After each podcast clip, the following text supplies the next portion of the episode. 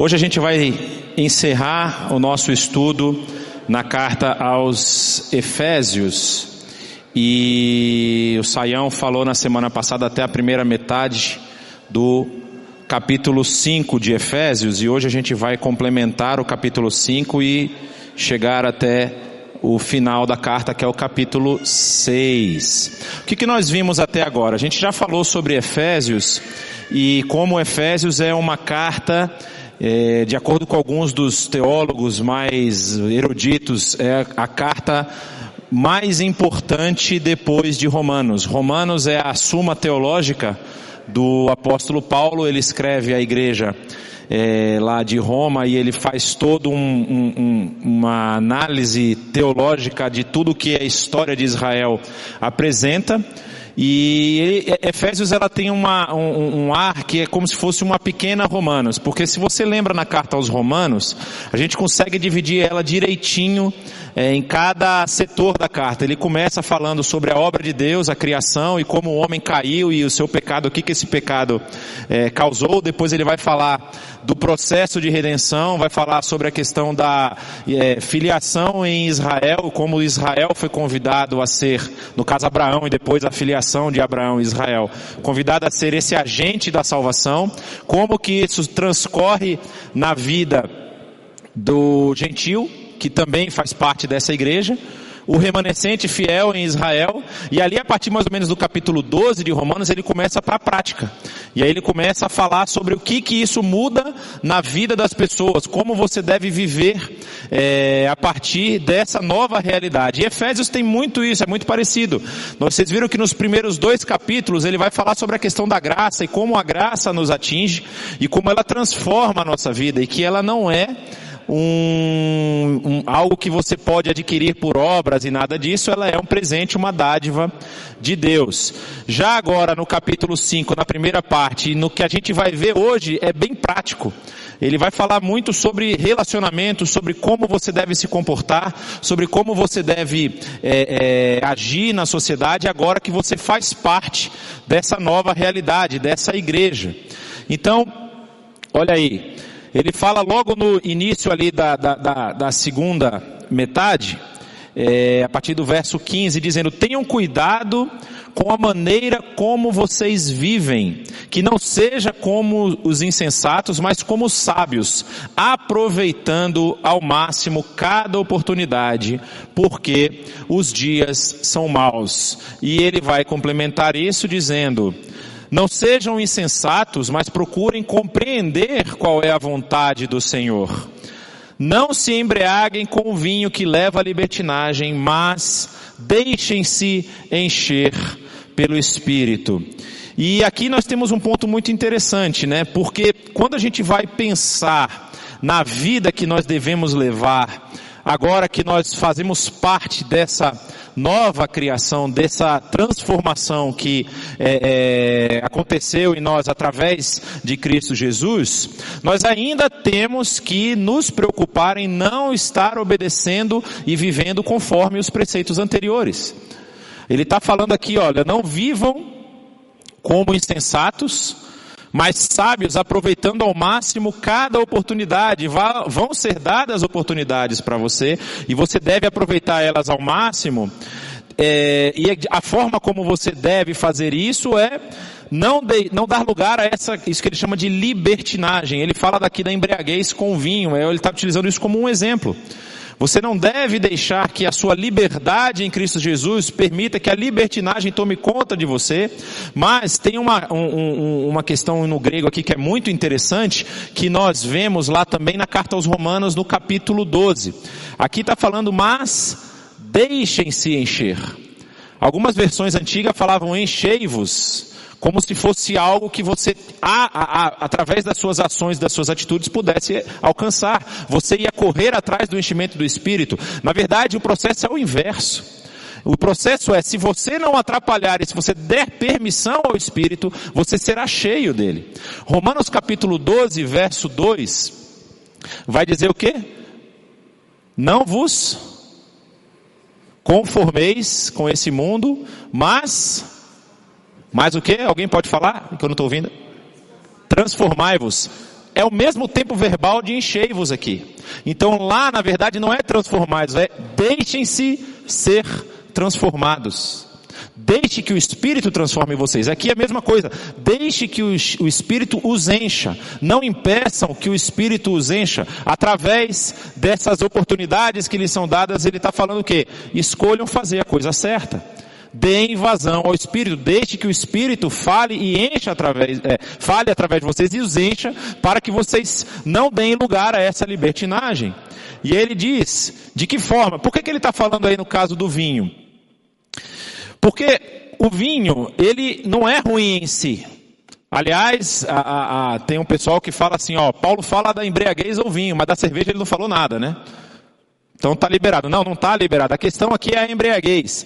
O vinho, você estando embriagado com vinho, você perde a, a capacidade de tomar decisões você acaba tomando decisões por impulso. E você lembra qual é a natureza dos seus impulsos. Como os seus impulsos, eles tendem sempre a fazer aquilo que é contrário às normas e às leis de Deus, aos preceitos de Deus. Então quando você está tomado pelo vinho, você não tem condição de aproveitar da melhor forma as oportunidades. E as oportunidades que você é, receber, você pode sim enfiar os pés pelas mãos. Então o vinho, ele, apesar, vocês lembram do caso de Noé? Muita gente não entende o que, que aconteceu lá. Noé sai da arca, faz um altar ao Senhor, os animais ele, Deus fala, agora os animais vão ter medo de vocês, né? Antes eu tinha dado para vocês as ervas do campo, as árvores frutíferas como alimento, agora eu dou todos os animais. Aleluia, churrasco. Amém. Só eu vou falar amém? Olha aí, ó, temos mais carnívoros aqui. E aí o que que acontece? Ele diz o texto que Noé foi e plantou uma vinha. E Noé bebeu do fruto da sua vinha e se embriagou, e o seu filho o vê despido dentro da sua cabana, e ali há uma, uma questão cultural que precisa ser entendida. A ação de Cam ali foi uma ação complicada. Porque Cam deveria ter respeitado seu pai tentado resolver o problema. Antes disso, ele foi fazer fofoca aos seus irmãos. E aí o Jafé e o Sem vão com é, é, lenços de costas, né, lençóis de costas, andando de costas para seu pai e cobrem a nudez do seu pai. E ali é, tem uma questão que envolve os cananeus. Também é importante vocês saberem disso, vocês estudarem melhor depois do Gênesis, e há uma, uma reprimenda direta a Cam, porque Cam é o pai do, dos cananeus.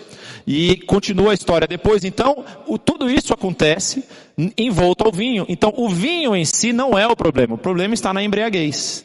O problema está em você não ter controle sobre aquilo que foi te dado. Ele acaba de falar, aproveitem as oportunidades. Inclusive para Timóteo, numa outra carta, Timóteo tinha um problema de estômago, o que, que ele recomenda para Timóteo? Bebe um pouco de vinho, porque faz bem para o estômago. Então o problema não está no vinho. O problema está como você utiliza o vinho, assim como todas as oportunidades. É isso que ele está apontando. Você vai ter oportunidades e você pode agir bem ou agir mal. Preste atenção nisso. E o que, que significa esse enchimento do Espírito que a gente está falando? Envolve dar lugar ao Espírito de Deus, preencher o coração mais do que o vinho. Ou seja, é você realizar e, e, ser utilizado a realizar a vontade do Senhor. É você dar permissão para que Deus, através de você, alcance pessoas, mas você busque isso de uma forma ativa, no sentido de que você quer que a vontade de Deus se cumpra na sua vida. Agora eu lhe pergunto agora, como você vai saber qual é a vontade de Deus? Meditando? Ficando parado olhando para o céu para ver se ela cai? Como que nós podemos hoje descobrir qual é a vontade de Deus? Dois elementos básicos. Um eu já ouvi. A palavra e qual é o outro? Oração. Você precisa se envolver nisso. Você precisa estar apto ou, ou, ou, ter vontade de, que, de conhecer a vontade de Deus. E assim você será cheio do Espírito. E aí ele continua dizendo, Complementando, né, ele fala, deixai-vos ser do, do, é, cheios do Espírito, falando entre si, com salmos, hinos e cânticos espirituais. Lembra que ele falou da palavra torpe lá no início do capítulo 5? Então aqui ele está substituindo, olha, se você for cheio do Espírito, não sairão palavras torpes da sua boca, mas sairão salmos, hinos e cânticos espirituais, cantando e louvando de coração ao Senhor, dando graças constantemente a Deus Pai por todas as coisas, em nome do, do nosso Senhor Jesus.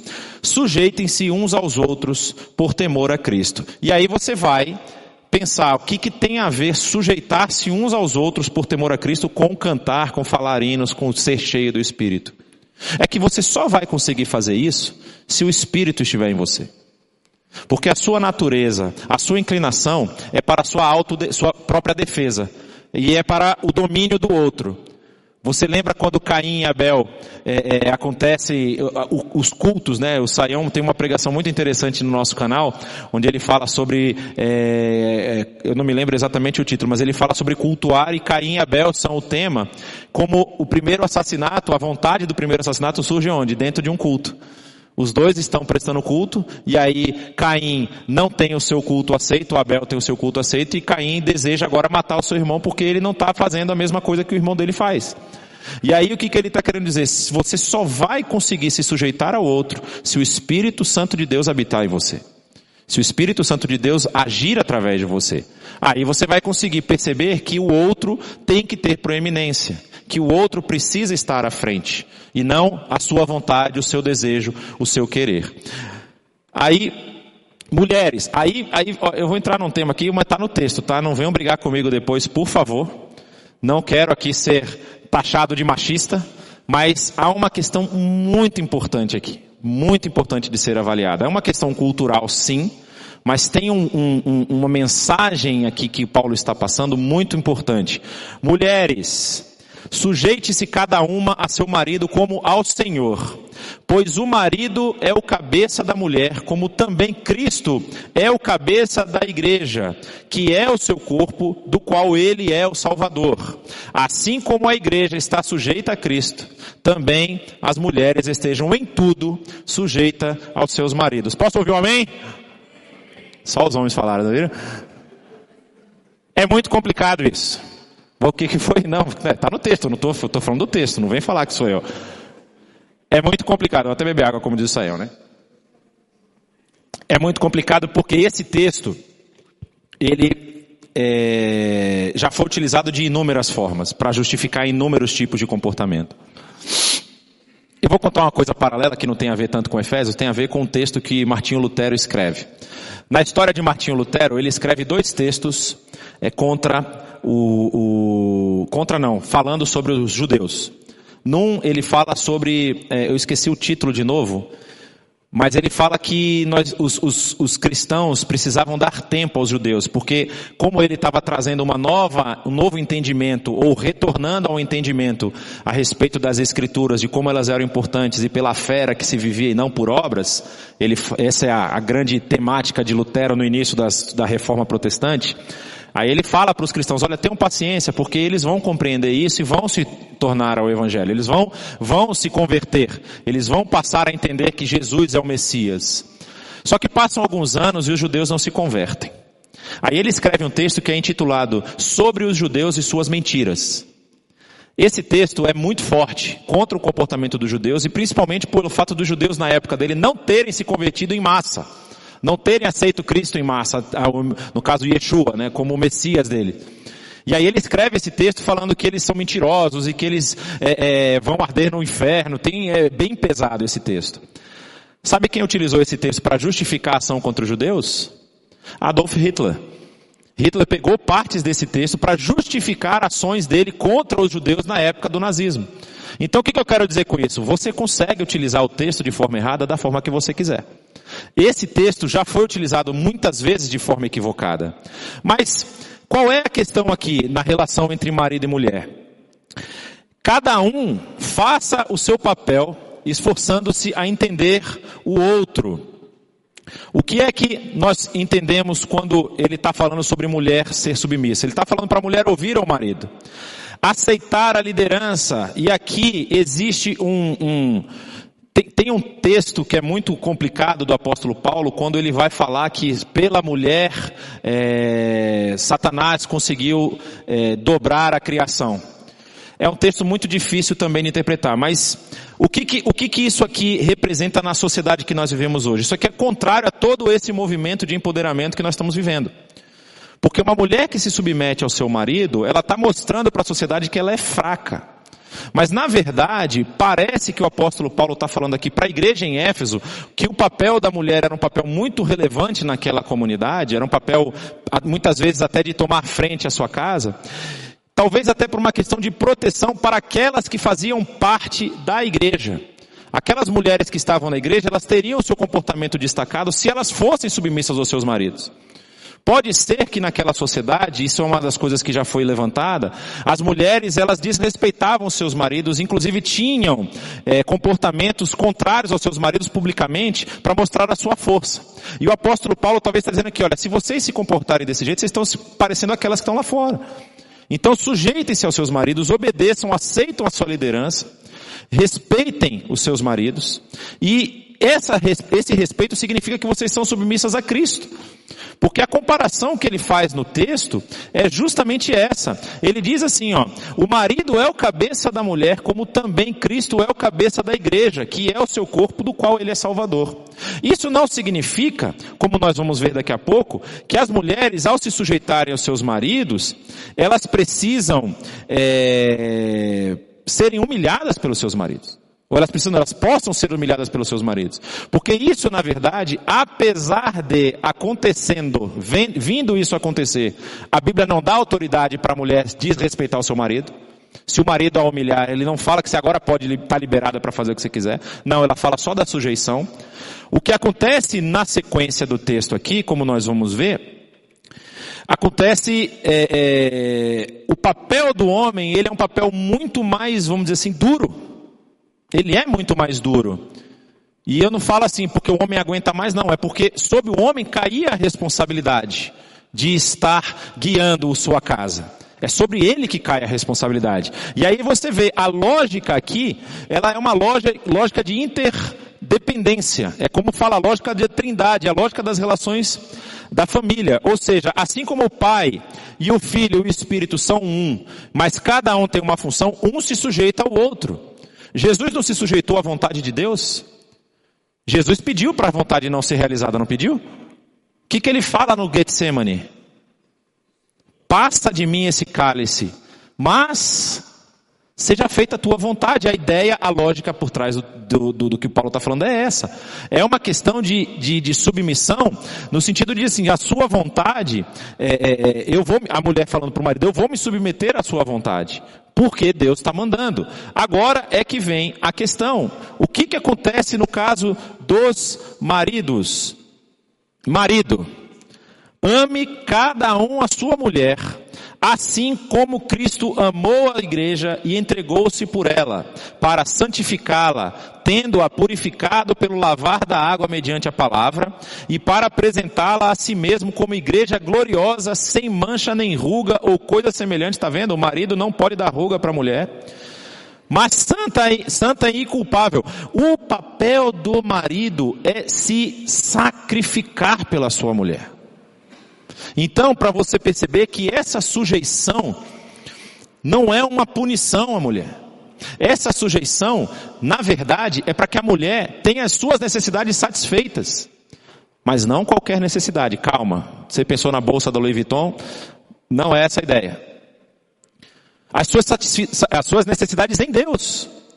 O marido é responsável por levar a mulher a ser santa. O marido ele precisa se sacrificar como Cristo se sacrificou pela igreja. Vocês percebem como é pesado isso? E não tem explicação aqui também. Ah, se a sua mulher for submissa, você faz isso. Na realidade, assim como a lógica da trindade, que deve ser a lógica familiar, ela é perfeita, essa lógica também é perfeita. Porque se o marido exerce uma liderança de honra, de, de santificação, de trazer essa purificação mediante a palavra à sua esposa, a mulher não tem por que ficar querendo se rebelar. Porque ela está sendo saciada, completa em Cristo Jesus. Essa é a lógica. Ah, mas aí o marido está parecendo que ele é um líder super forte, super, tipo, ele é o dono de todas as coisas. Não, sobre ele recai a responsabilidade de fazer isso acontecer. Essa que é a lógica do texto.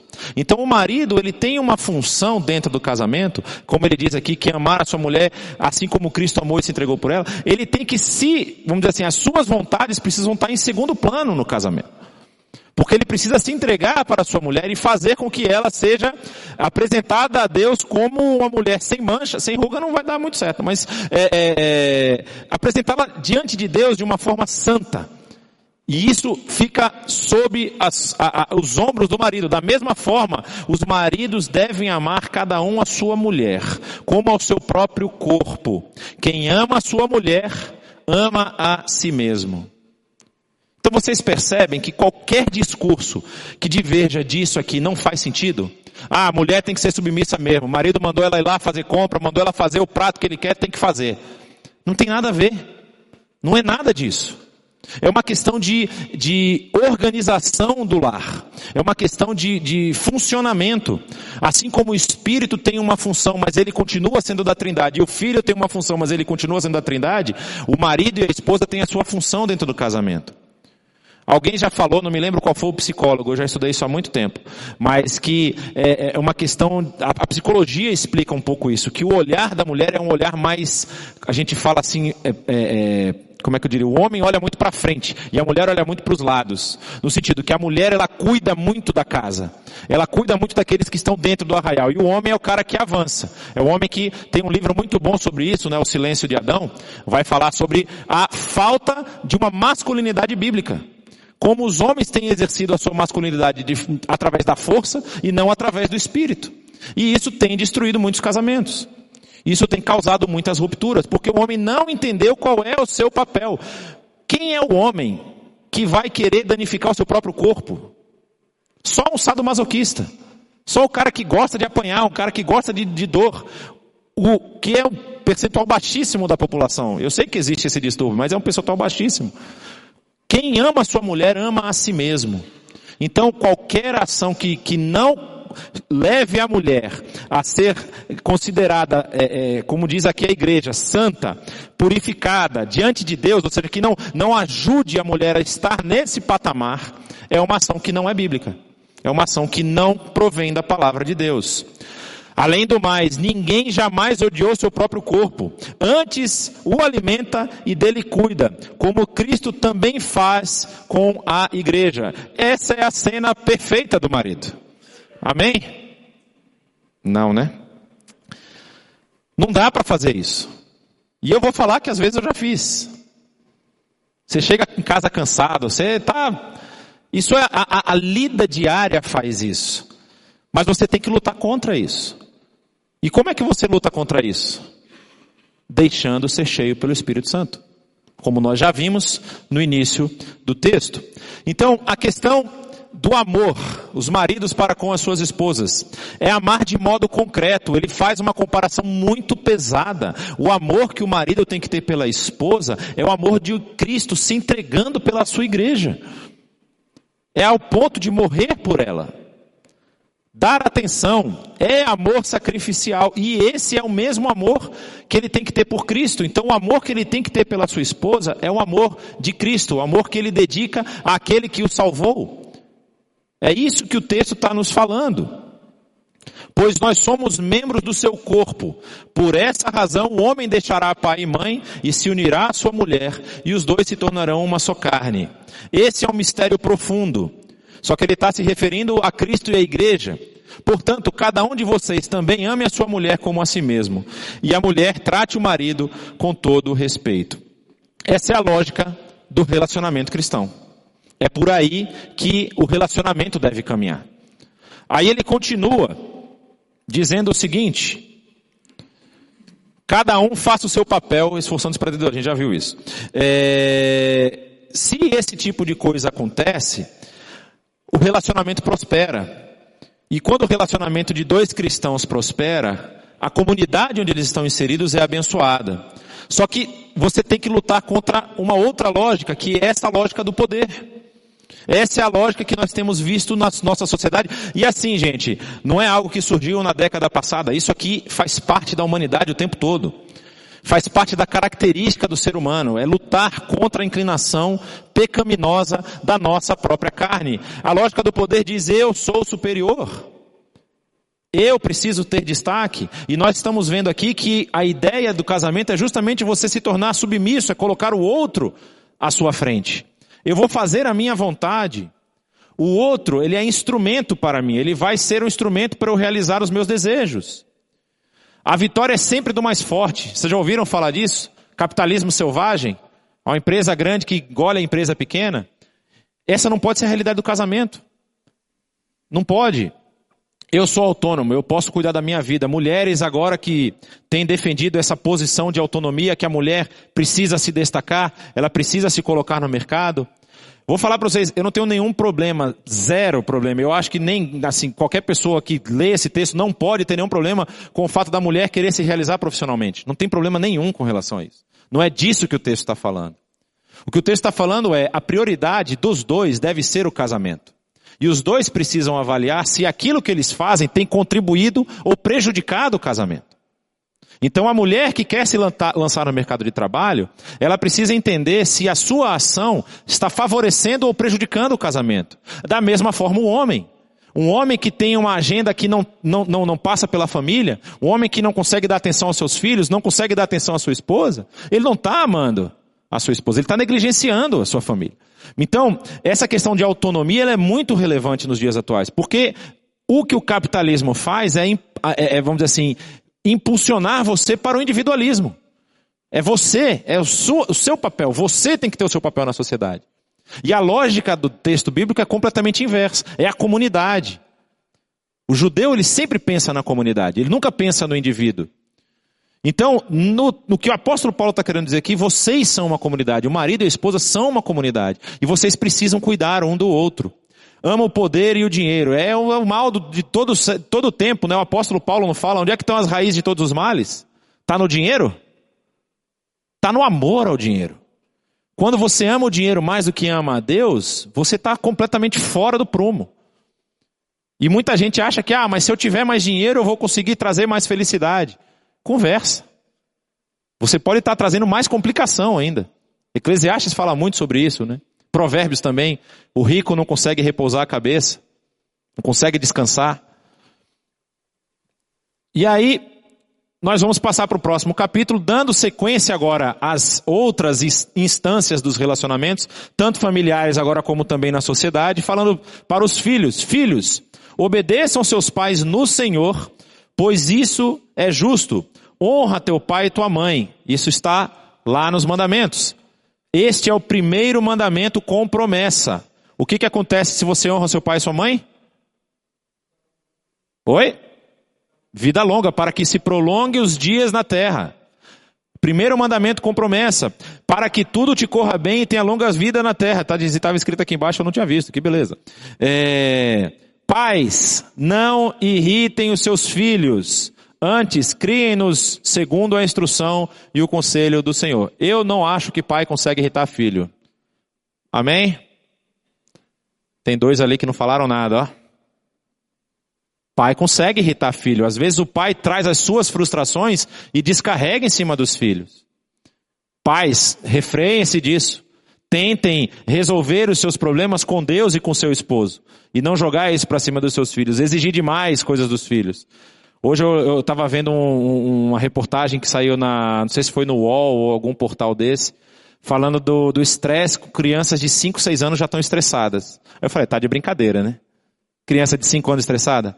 Aí vai mostrar a agenda da criança na semana. Aí segunda, terça, quarta, quinta e sexta tem escola, mas depois ela faz balé, faz futebol, faz inglês, faz espanhol, faz mandarim, porque mandarim vai ser a língua do futuro. É, faz, faz. A menina não tem tempo de respirar.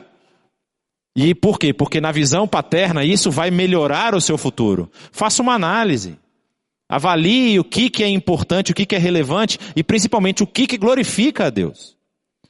Muito mais importante do que você dar instrução e, e capacitar os seus filhos para um mercado de trabalho que é voraz, é você capacitá-lo a entender e conhecer a vontade do Senhor. E Deus vai levá-lo aonde Ele quiser. Deus vai levá-lo onde Ele quiser. E aí, o texto continua. Quer dizer, o, o que, que significa isso? aos filhos obediência. Os filhos precisam obedecer aos pais, não por conta da promessa, mas porque isso agrada a Deus. E honrar o pai aqui não é só quando você acha que o pai está certo ou está errado. Honrar o pai aqui é obedecer a sua palavra e, se for o caso, poxa, eu acho que meu pai está cometendo algum equívoco, equívoco aqui me mandando fazer isso. Coloque ele diante do Senhor. Ore pela vida dele. Seja instrumento de bênção na vida dos seus pais. Pai, não sufoque o seu filho e o crie temente ao Senhor. Essa é uma responsabilidade muito grande. E eu posso falar isso agora porque eu sou pai, né? Até então eu não podia, mas eu já posso falar isso. Isso é uma das coisas que constantemente está na minha cabeça. Será que eu vou conseguir? Quer dizer, eu tenho que tentar, mas como que eu vou fazer para que a minha filha caminhe nos caminhos do Senhor? Eu tenho que viver uma vida de tal forma que ela veja Deus agir através de mim.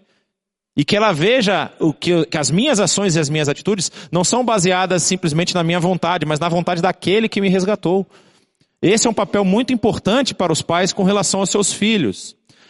Dizem que não deve fazer isso, tá? Jogar filho para cima porque pode dar problema no pescoço. Os médicos aí depois me avisem se isso é verdade ou não é. Mas assim, é um, é um, é um cuidado, é um carinho com seus filhos. É não exigir deles. E às vezes a relação entre pais e filhos pode ficar um pouco conturbada.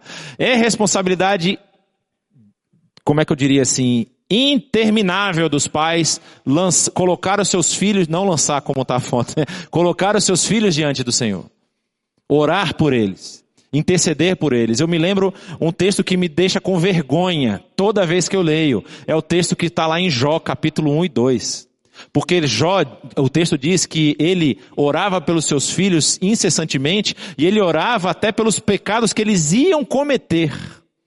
Essa era a dedicação de um pai para um filho.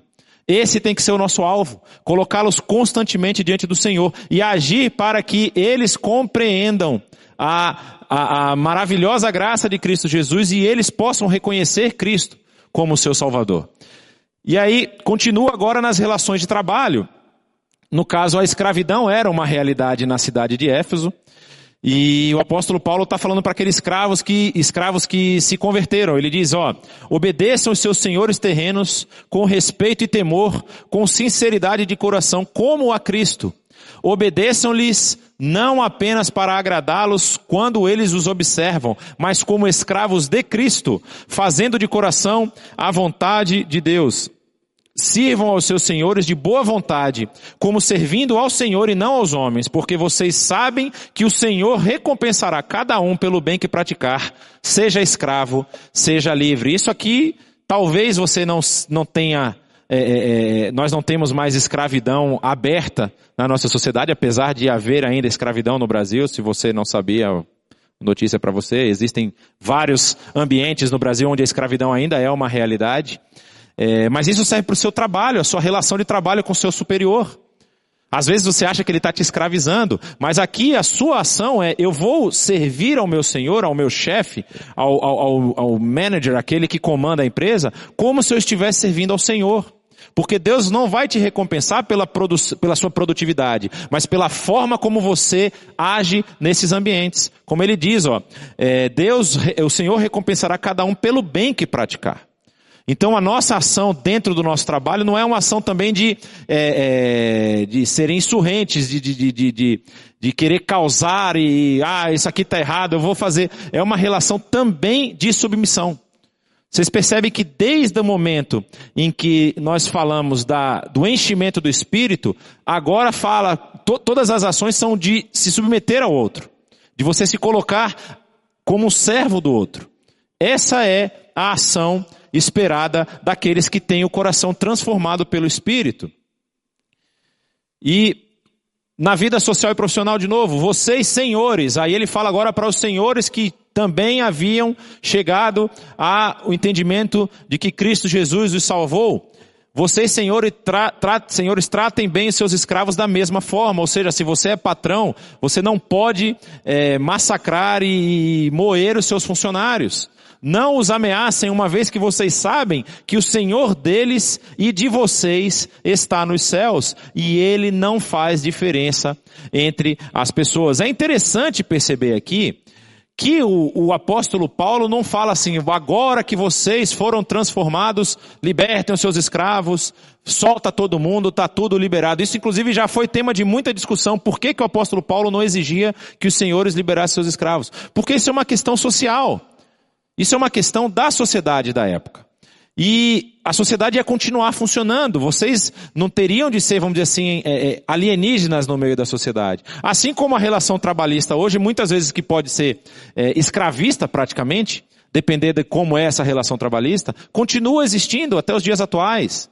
A escravidão, ela foi, em tese, reduzida a, a, a vamos dizer assim, o comércio de escravos foi praticamente encerrado no século XIX, mas a escravidão continua em alguns lugares em algum, algumas situações. Eu tive uma experiência muito interessante. Eu estava voltando de uma viagem e por conta das conexões eu tive que passar em Dubai. E nós tivemos um city tour em Dubai. Eu me lembro que nós saímos do hotel para o aeroporto para pegar o voo de volta para o Brasil, eram três horas da manhã, e às três horas da manhã estava 37 graus. E durante o dia tinha perto de 51, 52 graus. E nós estávamos no micro-ônibus, fretado, com ar-condicionado no último. Saíamos, entrávamos rapidamente nos estabelecimentos que também tinham ar-condicionado. E aí eu estava vendo aquelas construções, prédios maravilhosos, lindíssimos. E aí eu olhei para o lado. Aí tinha um ônibus de trabalhadores locais, sem janela. E era um ônibus assim de gente. E ali, aquela região já foi, vamos dizer assim, denunciada na ONU por trabalho escravo. Trabalho análogo à escravidão. Porque eles trazem trabalhadores de outros países, mas pagam um salário para eles tão baixo que eles não conseguem voltar para casa. Então eles precisam ficar lá porque eles estão sempre devedores dos seus senhores. Então a escravidão existe até hoje. E aí o que, que ele está falando aqui? Olha, o comportamento de quem tem Cristo, de quem foi cheio pelo Espírito, é contrário a esse tipo de comportamento. Você vai tratar bem o seu servo, o seu escravo, o seu funcionário, porque você tem que entender que para Deus não faz diferença em que posição social você está. Se você está numa posição é, é, de liderança ou se você está numa posição de subserviência. O que importa é o que você faz. E o que, e o que vai contar no futuro é a sua história, as suas ações, aquilo que você fez um para com o outro. Por isso que ele fala, olha, não ameacem, ou seja, um senhor tinha direito até de matar o seu escravo. Mas Paulo fala, nem ameacem os seus escravos. Tratem eles com respeito, porque o Senhor deles é o mesmo Senhor seu. E você precisa ter isso em mente. Então as relações sociais, elas passam a ter uma, uma, uma, um novo paradigma. Porque o meu status e a minha posição social não revela quem eu sou diante de Deus. O que revela quem eu sou diante de Deus é se eu tenho ou não o Espírito Santo em mim. E aí, na submissão, como é o tema de toda essa parte, nós estamos livres para valorizar os outros. Os seus sonhos e planos são importantes. Você vai tratar o outro bem. Nós abrimos mão de nossos direitos em favor do outro. Nós amamos o outro incondicionalmente. Nós abrimos mão do direito de retribuição, ou seja, olho por olho, dente por dente, mas quando eu me submeto ao outro, eu não faço isso. Ah, mas ele me agrediu, ele me prejudicou, eu posso prejudicá-lo, eu tenho esse direito. Perante a sociedade, talvez sim. Mas perante Deus, não. A vingança pertence ao Senhor, já diz o texto. É Deus quem se vinga ao seu lugar, não você. Então, quando você se coloca como submisso ao outro, você abre mão desse direito. Nós eh, nos regozijamos com o sucesso do outro. Nós descobrimos que o melhor é servir e nós descobrimos que o outro é importante. Tudo isso acontece quando nós estamos sendo preenchidos pelo Espírito Santo. Por isso que isso é uma questão que não depende da nossa força, do nosso agir, ou de algo, alguns, algumas ações e rituais que nós tenhamos que fazer para que isso aconteça conosco. Nós temos que simplesmente deixar que o Espírito Santo nos encha e fale através de nós. E aí, Martinho Lutero escreve uma, uma frase belíssima que diz: O cristão é o mais livre de todos os senhores e não está sujeito a ninguém, porque até então, até a vinda de Cristo Jesus, havia um líder, um sacerdote que intermediava todas as suas orações perante Deus. Não há mais esse líder. Não há mais um sacerdote. O sacerdócio agora é universal e através de Cristo nós temos acesso direto a Deus. Por isso nós somos completamente livres. Porém, o cristão é o mais submisso de todos os servos e está sujeito a todo o mundo. Se realmente Cristo transformou a sua vida, você é o mais livre e você é o mais servo de todos. Interessante isso. Dá um nó na cabeça. Mas essa é a realidade de quem vive e de quem anda no Espírito. E aí, como diz Efésios 5, 21, sujeitem-se uns aos outros por temor a Cristo. E aí, no capítulo 6, depois dele falar de toda essa parte de submissão, ele vai falar que existe ainda uma batalha.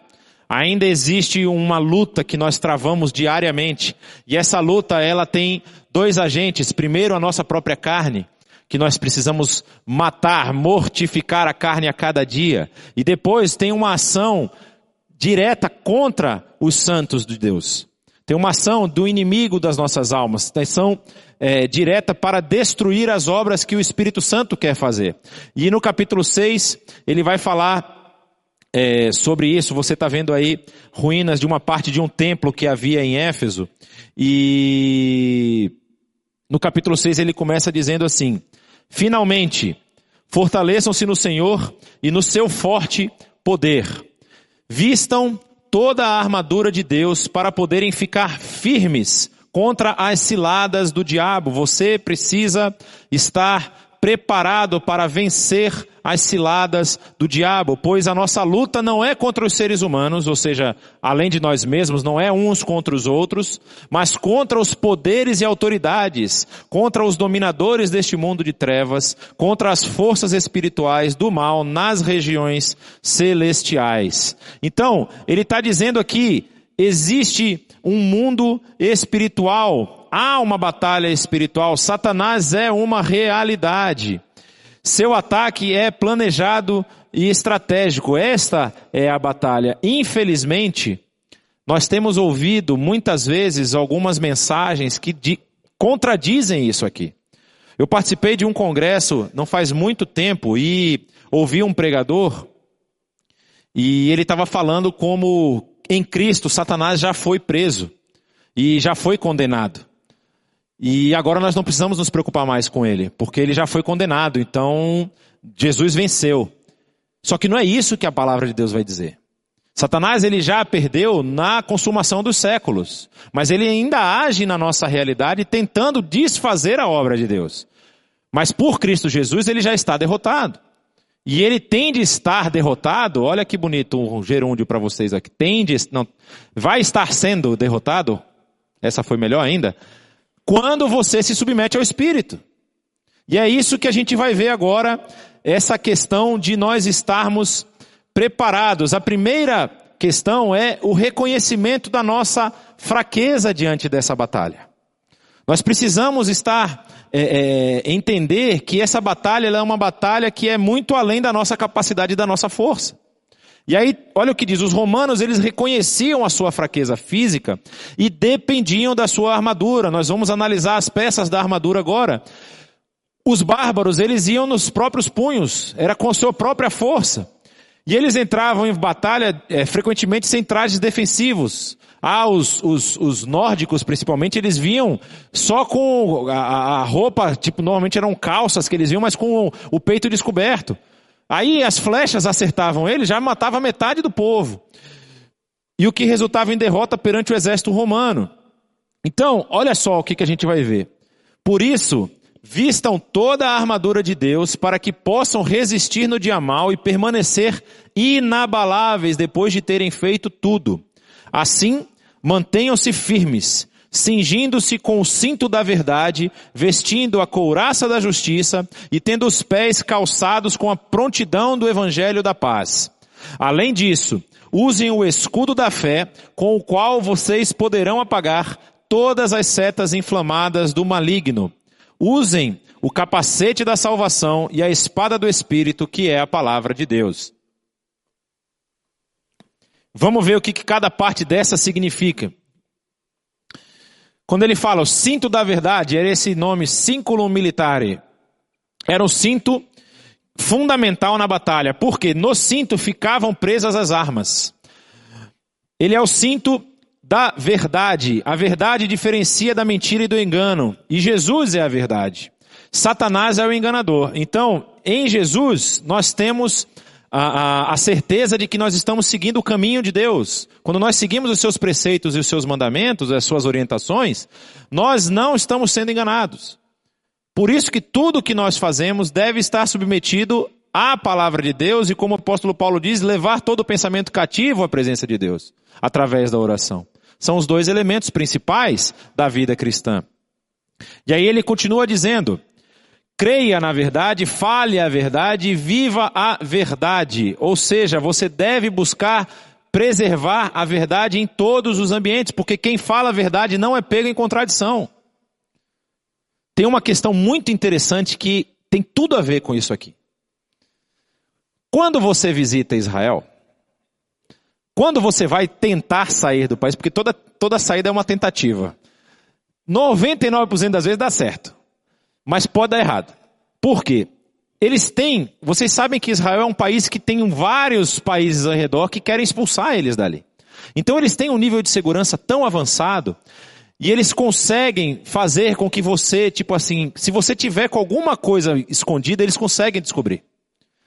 Ah, essa última vez que nós estivemos lá, eles vieram e fizeram a pergunta. E aí estávamos eu e a guia de Israel. E aí eles me fizeram as perguntas. E eu respondi completamente do jeito que achava que tinha que responder. Falando a verdade. Ah, quantas pessoas estavam no seu grupo? Tantas pessoas.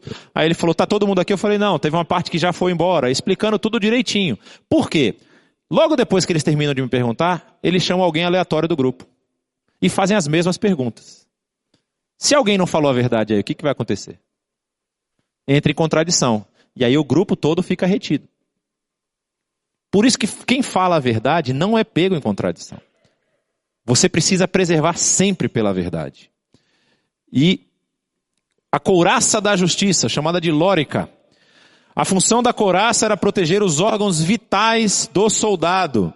A justiça se refere à justificação que recebemos de Deus por causa de Cristo Jesus. Em Cristo nós fomos justificados, ou seja, o nosso corpo está protegido em Cristo Jesus e nós precisamos depositar nossa confiança nisso. Nós precisamos ter fé de que fomos justificados em Cristo Jesus e seguir os seus preceitos. E aí ele continua falando sobre a justiça. Quando você recebe essa justiça, você passa a entender que não é pela sua força, pelo seu poder que você foi é, salvo, mas porque Jesus morreu no seu lugar e justificou você diante de Deus, lhe tornou justo diante de Deus. E essa justificação só vem pela fé. E se eu tenho fé, eu vou viver de acordo com essa justiça. Se eu tenho fé, novamente eu vou conseguir seguir aquela verdade que vem no, no item anterior.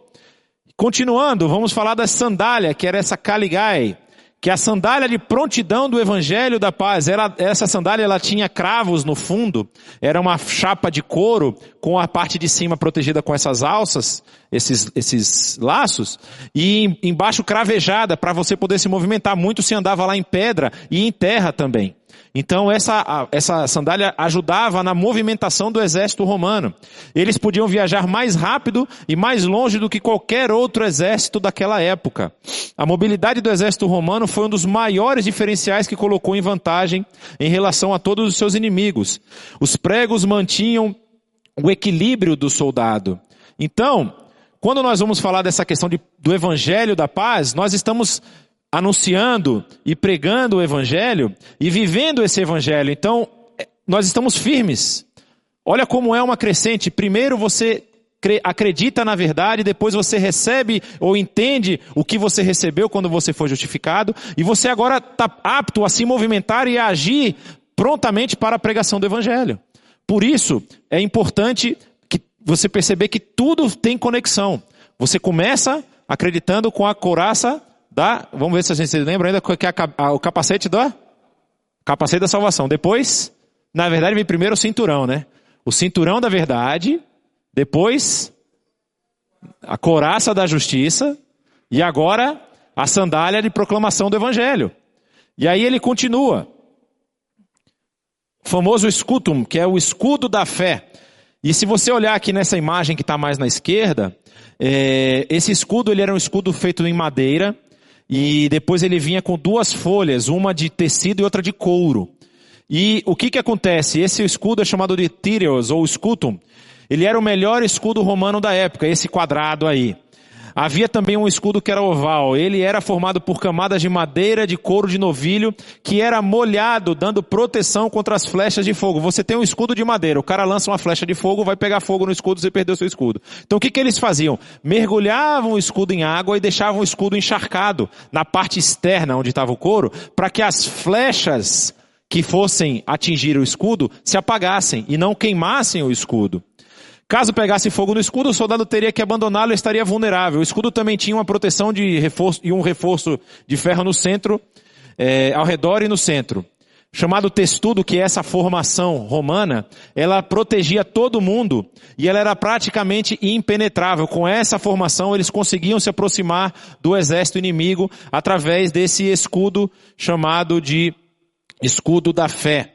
Ou seja, a fé, ela é confiança em Deus. A fé, ela é depender de Deus. A fé, ela é vitória sobre a dúvida e sobre o temor. Então, o que que significa esse escudo da fé? Se eu tenho fé, se eu dependo de Deus, se eu sei que eu não tenho capacidade de realizar as obras sozinho ou de, de, suportar os ataques sozinho, mas minha fé está em Deus, as flechas inflamadas do inimigo serão apagadas. Porque eu não dependo da minha própria força. Eu não dependo do meu próprio conhecimento, mas eu dependo daquele que me resgatou. E ele continua, complementa, na verdade, falando desse capacete da salvação, que era um capacete feito normalmente em bronze, e às vezes também era usado ferro e couro, né? Que esse capacete normalmente eram de soldados de uma, de uma graduação maior. Havia um capacete que só tinha a parte de cima metálica e a, a lateral em couro. E protegia o rosto e também o pescoço. Ele descia até a parte de trás aqui. E então, o que, que significa? Ele é preciso que a sua mente esteja segura nesse elemento, na salvação. Porque, se você percebeu, tudo vem da salvação. Ou seja, se a salvação vem de Deus, ela é plena e ela é segura, eu vou depositar a minha fé em Deus, eu vou estar apto para me movimentar para pregar o evangelho da salvação, eu vou ter em Cristo Jesus a minha verdade e vou estar com os meus órgãos vitais e espirituais protegidos pela couraça da justiça. Entendeu? Tudo isso está interligado. Quando você compreende perfeitamente o que, que é a salvação, você está como um soldado romano apto a se defender e agora, como nós vamos ver, a atacar o inimigo. E o inimigo, como nós já falamos, não é o amiguinho que está do seu lado.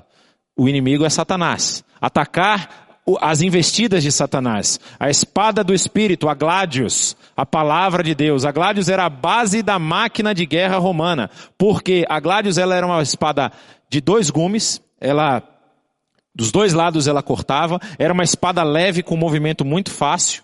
Inclusive lá num, num dos museus em Israel você consegue empunhar uma Gladius original.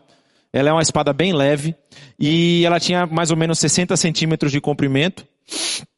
E quando o cara estava naquela formação do que a gente viu lá do textudo, onde estava o escudo aqui, uma hora o escudo abria, eles atacavam, depois fechavam o escudo. Era, era espetacular a estratégia de guerra romana. E aí o apóstolo Paulo empresta essa imagem do soldado romano para mostrar como nós devemos estar preparados para as investidas de Satanás. Então, quando nós falamos da palavra, ela é a nossa única arma de ataque. Não é o nosso raciocínio, não é a nossa capacidade, não, é as nossas, não são nossas habilidades, mas a palavra de Deus é a nossa única arma. E é somente com ela que nós devemos usar. Vocês já perceberam talvez tenham percebido, mas se aqueles que não perceberam vão perceber agora. Jesus, ele foi levado ao deserto por 40 dias e 40 noites para ser tentado. O que que Jesus falou para Satanás? Palavra. Jesus mesmo utilizou a própria palavra para se defender de Satanás. A palavra, ela é arma por excelência ela é superior a essa luta mística, essa, essa luta que o pessoal tenta é, é, trazer aí de você ter que se libertar da sua aura, tem que se limpar. A palavra de Deus ela é eficaz. E aí tem um texto que diz que ela é viva e eficaz, mais cortante do que a espada Gladius, que é a espada que penetra e divide juntas e medulas. A palavra é mais cortante do que isso. A palavra ela derruba qualquer investida do inimigo, mas ela só tem poder para fazer isso se você tiver a sua cabeça confiada na sua salvação, se a justiça, ou seja, a sua justificação estiver protegendo você, você entender o que Cristo morreu por você de verdade, se a sua fé estiver baseada em Deus e se você estiver, no caso, é, com o escudo da fé, a fé depositada nele, as investidas de Satanás não vão te atingir e não vão conseguir te ferir. E aí ele continua dizendo: orem no Espírito em todas as ocasiões, com toda a oração e súplica. Tendo isso em mente, estejam atentos e perseverem na oração por todos os santos. Orem também por mim, para que quando eu falar, seja-me dada a mensagem a fim de que destemidamente torne conhecido o mistério do Evangelho, pelo qual sou embaixador preso em correntes. Lembrem-se, a carta aos Efésios foi escrita da prisão. Não se sabe exatamente onde Paulo estava, suspeita-se que ele já estava em Roma, mas é possível que ele também estivesse em Cesareia Marítima. E então ele escreve essa carta da prisão. Orem para que, permanecendo nele, eu fale com coragem como me cumpre fazer. A oração, ela complementa a palavra. E ela demonstra, quando você ora, ah, existem muitas teorias sobre como a oração age, mas tem uma ação que ela é emblemática. Quando você ora, você está se submetendo a Deus. Porque você não pede nada para você ao inferior. Você só pede a quem está acima de você. Você pede para quem está inferior, você manda. Olha como é interessante a relação. Para quem está embaixo, você manda. Mas para quem está em cima, você pede. E quando você ora a Deus, você está se submetendo a esse Deus. Falando, realmente tem coisa aqui que eu não consigo resolver. Por favor, me ajuda. Como nós fazemos sempre quando intercedemos por nós mesmos e pelos outros. Então ela é a dependência de Deus pelo Espírito. E é tão interessante isso porque Romanos vai dizer que a gente pode até não saber como orar, né? Mas o Espírito intercede por nós. Então quando nós estamos lá, como nós vimos, sendo cheios do Espírito, nós conseguimos vencer essa batalha que se apresenta diante de nós. E a oração, ela é fator fundamental assim como a palavra da verdade, ela é fator fundamental para nós perseverarmos enquanto estivermos aqui. Aí o apóstolo Paulo vai lembrar das pessoas que o abençoaram. Tíquico, irmão amado e fiel servo do Senhor, lhes informará tudo, para que vocês também saibam qual é a minha situação e o que estou fazendo. Enviei-o a vocês por essa mesma razão, para que saibam como estamos e para que ele os encoraje.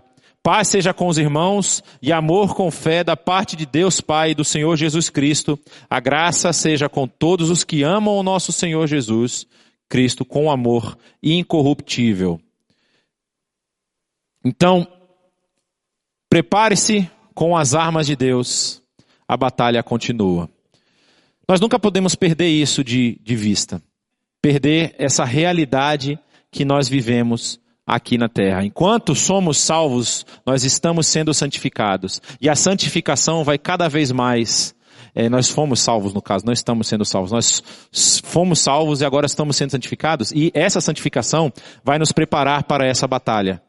E aí o apóstolo Paulo nos chama, nos convoca a nos revestirmos de todos esses elementos. Como nós podemos fazer isso?